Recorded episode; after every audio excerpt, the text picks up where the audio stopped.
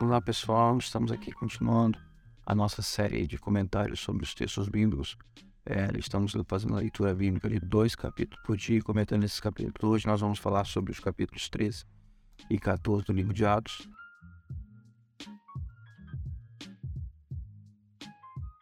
Dando sequência à nossa leitura diária da Bíblia. Esteja conosco, acompanhando a leitura da Bíblia e logo depois ouvindo o comentário. Antes, se você não é inscrito no canal, então se inscreve lá, vai no sininho, marca lá para receber as notificações de todo dia que nós fizemos os vídeos referentes a esse comentário. E no final você coloca lá o seu comentário, gostei ou não gostei. Ok, hoje, nos, como falei antes, nós vamos começar a, a, a ler, a comentar os capítulos 13 e 14 de Atos. No capítulo é, 13, é, Deus começa a mudar o foco é, do, da igreja. Né? A igreja até então estava fazendo um trabalho é, firmemente com os apóstolos, os apóstolos presenciaram e testemunharam a ressurreição de Jesus, é, e, principalmente encabeçados por Pedro e João. Né? É, com a perseguição iniciada por Herodes a, a Pedro, lá, com, primeiro com a morte de Tiago, né? É, e depois com a, a, prisão de Pedro, depois a libertação de Pedro miraculosa, como nós vimos ontem, Pedro é, foi e se escondeu em, em lugares para que Herodes não pudesse é, tomá-lo.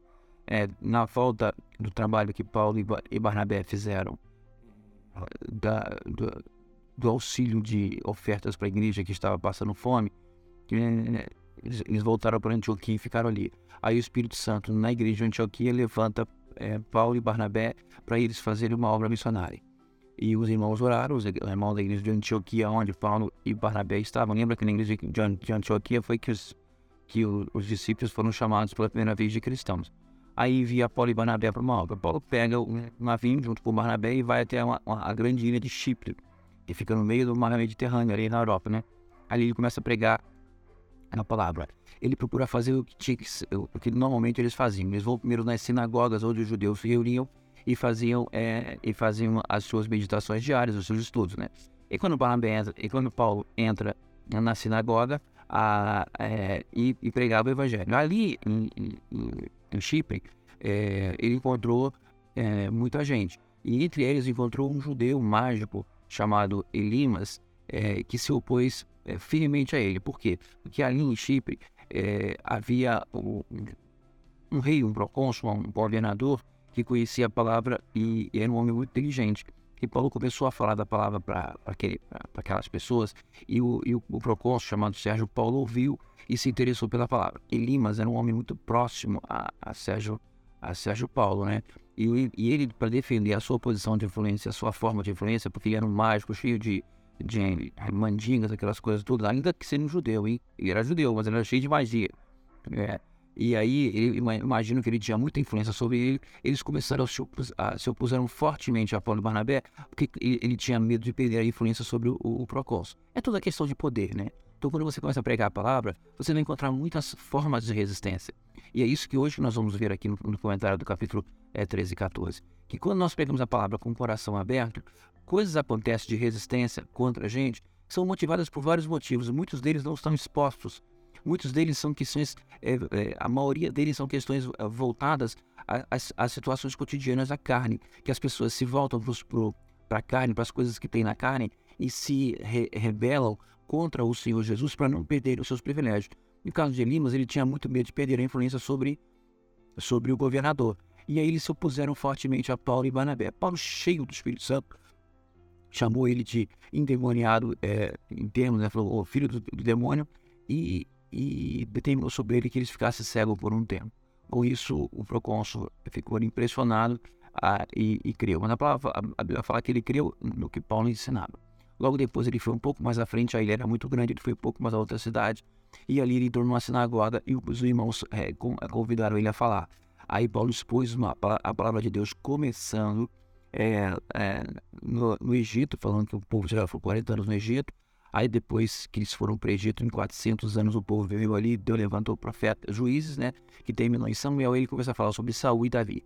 Aí Paulo pega o gancho de Davi e mostra que Jesus veio da descendência de Davi e que a promessa de Deus para o Redentor e o Salvador é, na descendência de Davi estava em Jesus.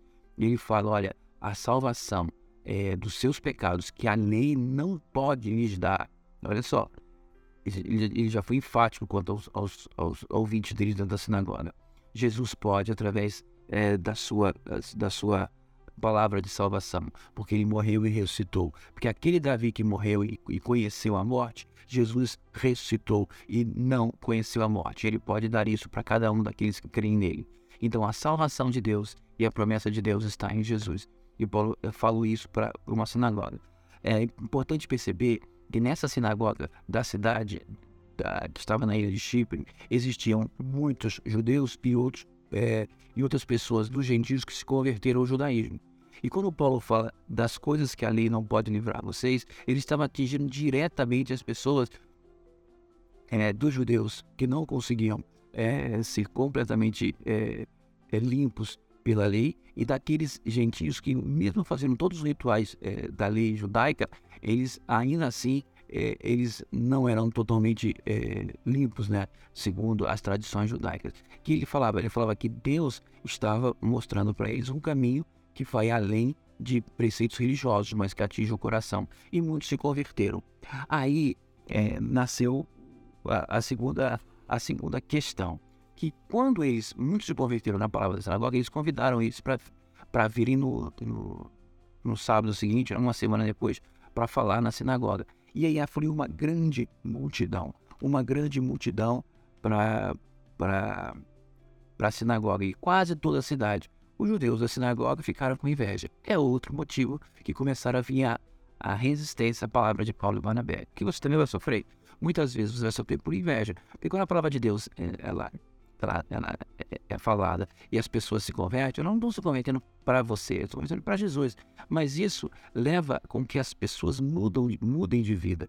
E a área, de novo, a área de influência das pessoas, aonde as pessoas antes tinham, os líderes religiosos tinham essa, essa influência, eles, eles começam a perder e, e tiveram inveja de Paulo e Barnabé. E aí é, eles incitaram as mulheres que tinham influência, as mulheres da congregação que tinham influência, a falarem com os homens, seus maridos, que eram homens influentes, a perseguirem Paulo e Barnabé. E Paulo e Barnabé precisaram fugir dali. Nesse momento, o João Marcos, que estava acompanhando ele, saiu e voltou para Jerusalém. É importante falar isso, porque João Marcos, na frente, vai ser pivô de uma separação. Aí eles foram para o continente, né, onde hoje é a Turquia, uma cidade chamada Icônio. E lá eles pregaram o evangelho e, e, e, de novo, uma multidão de judeus como gregos é, foram para eles. Mas lá é, em Chipre aconteceu uma coisa muito importante. Quando os judeus é, religiosos começaram a perseguir Paulo e Barnabé, é, eles tiveram a percepção, e já tinham chegado com essa percepção, quando ele falou que convinha a Deus primeiro pregar para vocês, judeus. Quando eles rejeitaram Paulo e Barnabé, eles não estavam rejeitando Paulo e Barnabé, eles estavam rejeitando a Jesus. Paulo falou assim: Nós vamos para os gentios a partir de agora. Nós não vamos nos preocupar mais em pregar essa palavra primeiro a judeus, porque vocês rejeitaram ao Salvador da vida que é Jesus Cristo.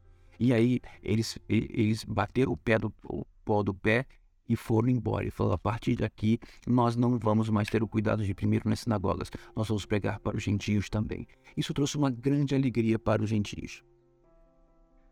Aí em Icônio, Paulo começou a pregar para gregos, para judeus, e uma multidão se afluiu ali. De novo, muita gente veio da, da, Os judeus vieram das cidades onde Paulo tinha pregado e tinham inveja dele e proclamaram uma grande perseguição a ele. Dali ele teve que fugir para Listra, uma outra cidade que fica no continente, onde hoje é a Turquia. E aí ele estava pregando tinha um coxo, uma pessoa é, que não podia andar olhando para ele. Ele percebeu que a pessoa cria e falou: levanta.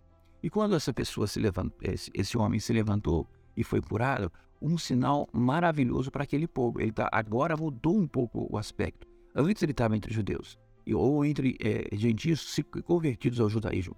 Agora não, agora ele estava entre gentios, com uma capacidade, com uma, uma, uma, uma, formação cultural totalmente diferente. Quando eles viram o milagre acontecer, ele falou: os, os deuses vieram aos homens. Olha só, mudou completamente. Agora eles tiveram que ter o cuidado de falar sobre isso. Até então ele estava usando a Bíblia, estava usando os profetas. Aí quando viram o sinal feito por Paulo e Barnabé, eles quiseram sacrificar um boi na praça pública para eles, chamando ele de Júpiter e Hermes. E, e Paulo e Barnabé tiveram muita dificuldade. Ele, a primeira vez que eles enfrentaram uma situação inusitada que eles jamais enfrentaram diante dos judeus. Aí eles tiveram muita dificuldade de impedir aquele sacrifício, e aí a, a, palavra deles, olha como é que o Espírito Santo nos orienta na palavra, eles começaram a falar sobre o sol, a lua, como é que Deus dá as suas estações, e que eles estavam ignorantes durante um tempo, e hoje Deus trouxe a palavra de, de, de salvação. muitos se converteram. Mas com essa situação deles de impedirem eles de seguirem as tradições deles de sacrifício de coisas de Deus, coisas é, de deuses gregos, é, os judeus que vieram dos lugares se aproveitaram para incitar a população contra ele. Ali eles foram apedrejados, mas ali eles não, é, mas por milagre de Deus eles não é, é, sofreram qualquer dano, levantaram e voltaram é, para, outra, para, para outra cidade, voltando nas cidades em que eles foram, falando de novo para, para os irmãos se fortalecerem e que era preciso, é, diante de muitas circunstâncias e tribulações, é, pregar o evangelho. Porque quando você prega o evangelho, as coisas são transformadas e Deus vai, e, e Jesus, através da sua palavra, vai desfazendo os poderes da terra, vai mudando as coisas da sua volta, e isso vai gerar bastante resistência, e por isso importa que com tribulações preguemos o Evangelho. Voltaram, eh, fortalecendo os irmãos, estabeleceram igrejas, estabeleceram os anciões em cada igreja, e anciãos em cada igreja, eh, até voltarem para Antioquia, e lá eles relataram tudo o que se passou nessa viagem missionária. Deus abençoe, Jesus guarde a cada um de vocês, a nós, e acrescente a sua palavra, segundo o Espírito Santo deseja.